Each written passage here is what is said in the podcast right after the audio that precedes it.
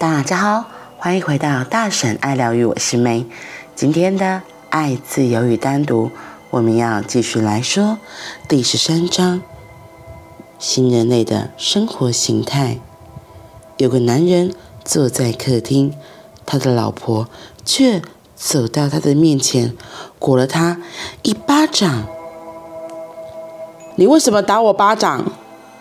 丈夫感到愤怒，因为你是一个差劲的情人。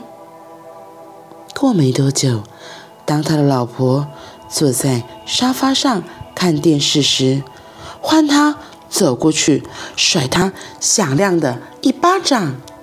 你为什么打我巴掌？他对他吼。他回答。因为你发现我是个差劲的情人，这种事情屡见不鲜，而孩子们眼睁睁地看着，这就是生活吗？生活的目的就是这样吗？除此以外，难道就没有别的？他们开始失去希望，在他们进入生活之前就已经投降了。因为他们接受了失败的事实。要是连他们聪明又坚强的父母都没有成功，那他们还有什么希望？不可能的。不仅如此，孩子们也学会了一些伎俩，例如活在痛苦中的伎俩与攻击别人的伎俩。因为他们从未见过爱的发生，在社区里会有较多的机会让爱崭露头角。人们应该知道爱的发生是什么样子，特别是小孩子，他们应该见到人与人之间的互相关怀。人们有个很老旧的观念，认为当众吵架没有问题，却不可以大方的表现爱。冲突没有关系，当众杀人是可以接受的。事实上，每当有人发生冲突时，就会聚集一群人围观，每个人还乐得可以隔岸观火。那就是为什么人们老是爱读谋杀故事。悬疑故事以及侦探小说的原因，人们杀人被允许，但爱不被允许。如果你在大庭广众之下做出爱的举动，人们会觉得那很猥亵。这真是荒谬！爱是可比的，但杀人却不可比。相爱的人不能公开示爱。将军却可以公开展示他的勋章，这些是杀人者，而这些是杀人者的勋章。他们身上佩戴的勋章，代表着他们屠杀的规模。那还不够可比吗？杀人才是应该令人憎恶的事。我们不该容许公开的冲突。暴力才是一种猥亵，爱怎么会是猥亵呢？然而，爱却被认为是猥亵的。你得将爱藏在暗处，做爱的时候，你必须静悄悄的，像那样偷偷摸摸的。你当然无法真正痛快的享受。人们没有机会意识到爱是什么。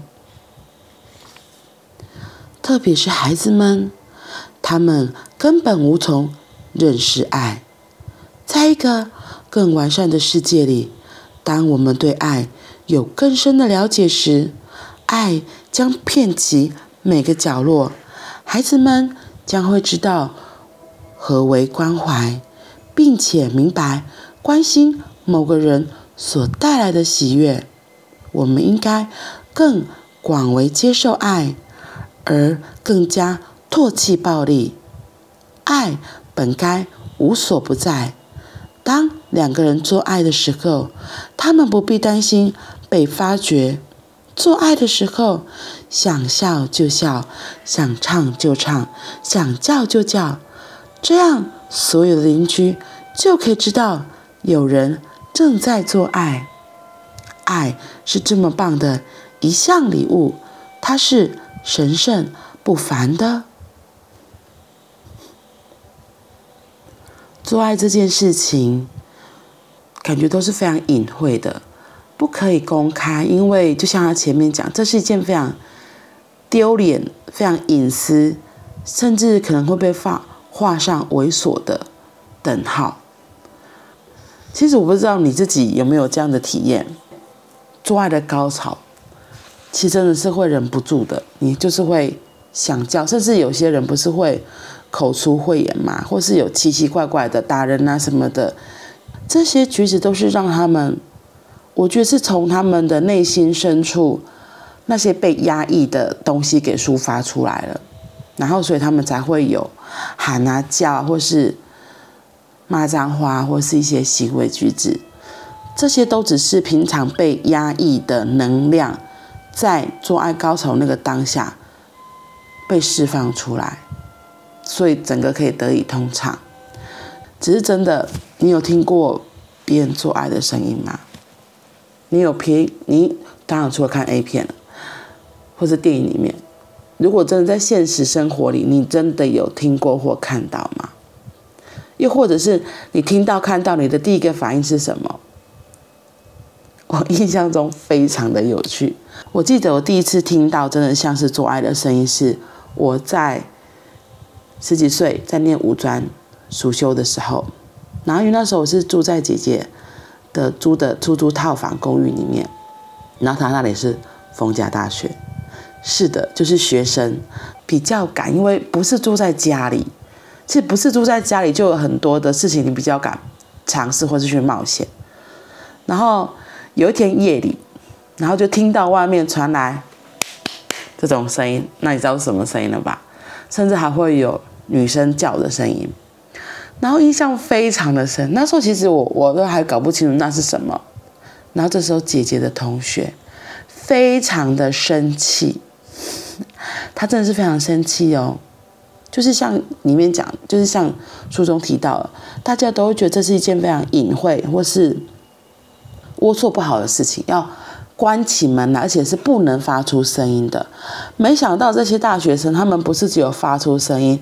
这种声音而已，还叫，然后又有的没的，所以那时候姐姐的同学非常的生气，她就直接去拍那个墙壁，而且开启窗户就破口大骂，她就开始破口大骂，然后就叫他们就是闭嘴，不要出声音，这种事情非常的丢脸，不可以出声音的。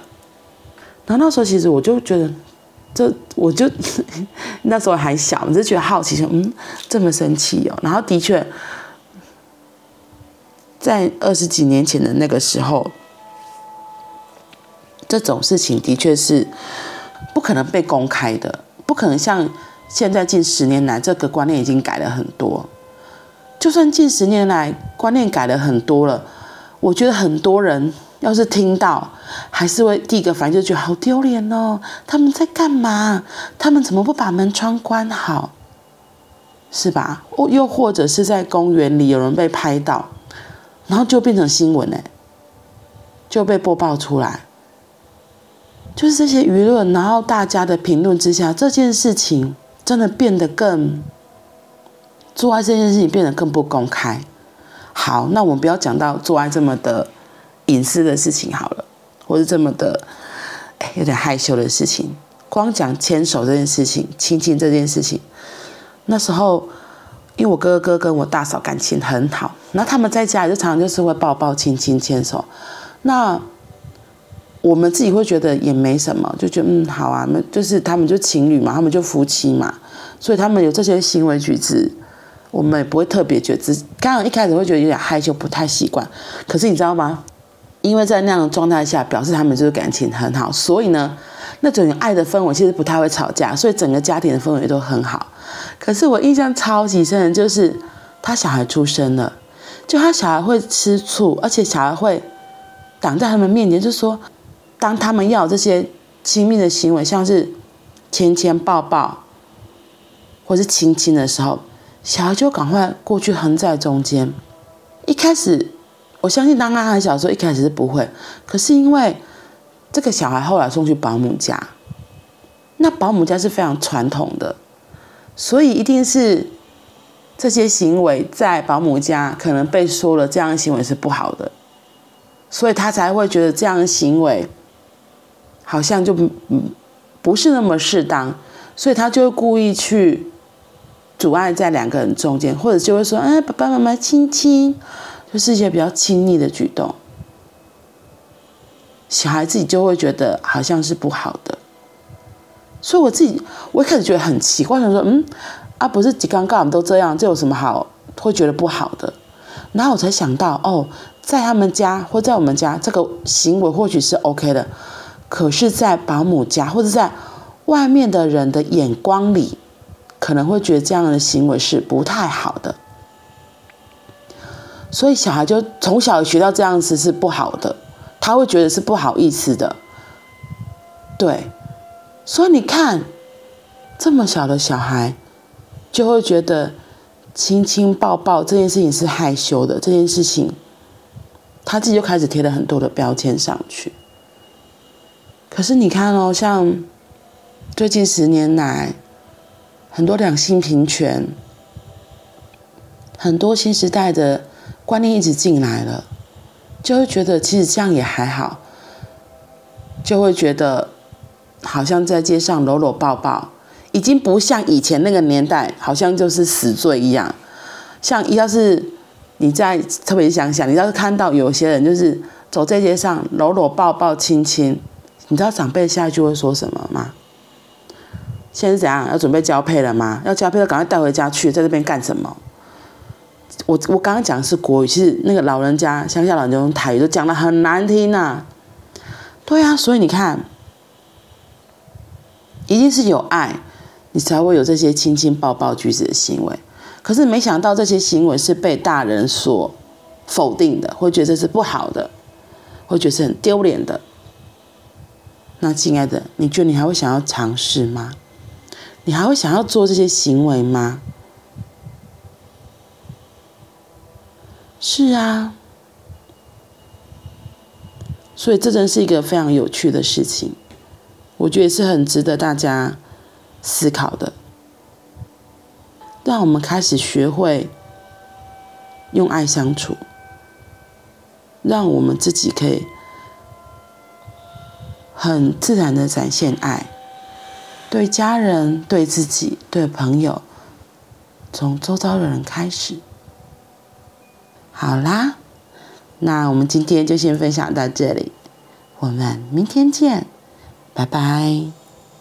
祝福大家有一个愉快的周末假期。